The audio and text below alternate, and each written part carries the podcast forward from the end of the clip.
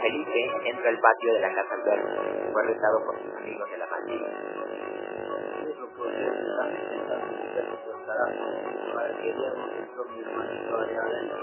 Tranquilo viejo, respira hondo, que a tu hermano no le pasará nada.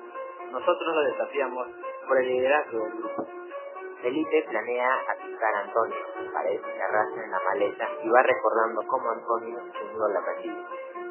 Mario encuentra a Felipe siendo atacado por un Antonio poseído.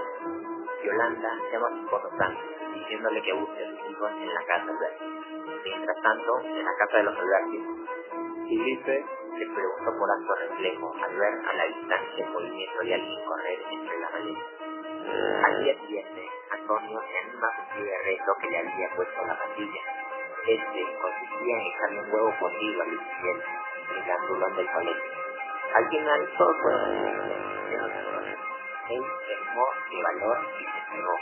Desde entonces se hicieron amigos. Francis y Mario luchan con Antonio, quien sale huyendo. El celular de Yolanda vibró. Tiene el ¿Qué pasa?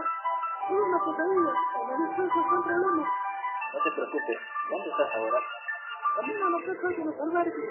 Algo me dice, pero los chicos están allí. No vayas para allí tú sola. No sabemos si de verdad están allí. Mario está persiguiendo a Antonio y en media persecución se da cuenta de la situación en la que se encuentra. Observa la situación de la casa. Paredes despistadas, basura por todos lados, muebles destrozados, polvo, telaraña. En eso se susurra. Siguió corriendo del susto y escuchó a su hermano pidiendo ayuda, porque Antonio estaba atacando. Hace años, Lucio Alberti mató a su hermana accidentalmente, y para revivirla, tiene que conseguir un libro de magia negra. En vez de revivir a su hermana, abrió una puerta para la entrada de los seres malévolos, como lo que poseía a Antonio. Vieron a Lucio en la escena del asesinato. Dijo el muchacho con un brillo de voz a causa del shock. Felipe vio a Mario a través del agujero. Al encontrarse, Mario dijo, ¿Qué están tramando por ustedes? pero se dio cuenta que Antonio estaba raro y este le comenzó a atacar. En eso, Mario interrumpe la pelea y exclama. ¿Qué carajos pasa aquí? ¿Acaso están drogados? Luego, al entender la situación, va en defensa de su hermana y le dice, ¿Quién demonios eres? ¿Has poseído a Antonio? ¿Eres Lucio Alberto que ha vuelto del infierno? la pelea prosigue. Fry regresa al cuartel general de Blanco. Entrega el libro al director Love quien revela que sus planes están completos con el libro y que se va a llevar a cabo la operación. Salto en la oscuridad. Felipe se esforzó lo más rápido que el miedo le consiguió. Aquella cosa que se hacía pasar por Antonio se movía por las paredes como una malévola araña humana. Es hora de que te marches aquí. Soy Mario, mi hermano. El viejo indicó con la mano libre a Felipe por dónde tenía que morir. Buscó dentro del libro y levantó varias páginas. Aún no habían acabado con el ser maligno. Ya sabes, estoy aquí. Dijo el viejo con una voz cansada. Francis había entrado en la casa forzando la puerta principal y vio la catástrofe en que se había convertido aquella magnífica ciudad. Entró en el pasillo y escuchó a un moverse. Corre, papi. Créeme, papi. Esto no es un juego. ¿Qué es lo que quieres con Antonio? Le cuestionó. El monstruo dejó de atacar al hombre y salió corriendo a toda velocidad, derribando a Max, que se encontraba en su camino. Bryce había llegado a la propiedad de los hombres, luego de que Yolanda no fuera a buscar a reyes donde se quedaba. Encontró la puerta principal abierta. Se acercó indeciso al ejecutor Bryce, porque no sabía si tanto le permitía acercarse. No, Dijo bajando. no me importan los ojos ni los del Diablo White.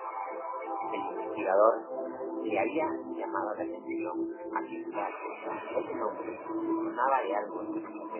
No precisaba de su memoria y estudiar aquel. La casa del viaje llevó la información al supervisor de investigación Howard Consuelo para reflexión y determinar la página web al hablar sobre Diaz encontró sin dificultad la casa de los diversos e sobre plan Felipe lucha contra miedo, viviendo dolorosamente a causa de su hija. Espera un momento, muchacho. Dice, Dice que te. No ruido. Felipe se duró mucho más de lo que ya había estado anteriormente y se arrepintió para toda la vida de aceptar aquel desafío de la paciencia. ¡Corre, papi, corre! ¡Date prisa! Listo, Solo tú morirás esta noche, merodeando del mundo tenebroso. exclamó una voz atronadora que Felipe no pudo identificar su procedente. Sacó de su cerveza una pequeña botella y de caza. Te saludas a tus hermanos en el infierno. Pero claro. No, espera. Gritó No lo puedes matar. Él es mi amigo, Antonio. y sacudió el niño de un manotazo y Felipe cayó de culo en el suelo. ¿Qué le haces a mi hijo? Lo golpeó en la boca del estómago haciéndolo caer en una rodilla del suelo. Agarró a Francis por el cuello y lo amenazó cortándole la cara. Perdió la rabia ante el cielo de Bray y le indicó a Mario que se siguiera y no atacara al ejecutor con un garrote que su hijo ya tenía en. Francis y Bryce comenzaron a criticar a Lucio sobre la muerte de su hermano. En ese momento, Lucio se enfureció porque sabía que fue un accidente y lo había hecho en el Antonio. Bryce está luchando con el monstruo y Antonio. Entonces, Lucio, con ayuda del libro, logra frenar al monstruo. Este es un peleador. Se verá en el infierno. Entonces, el peleador muere y Lucio también. Lucio, no te mueras. Déjalo al imbécil. ¿Y ahora qué haremos? No miremos a los demás. Nadie le dirá nada a nadie. Los, los muertos no hablan. Desgraciado, maldito.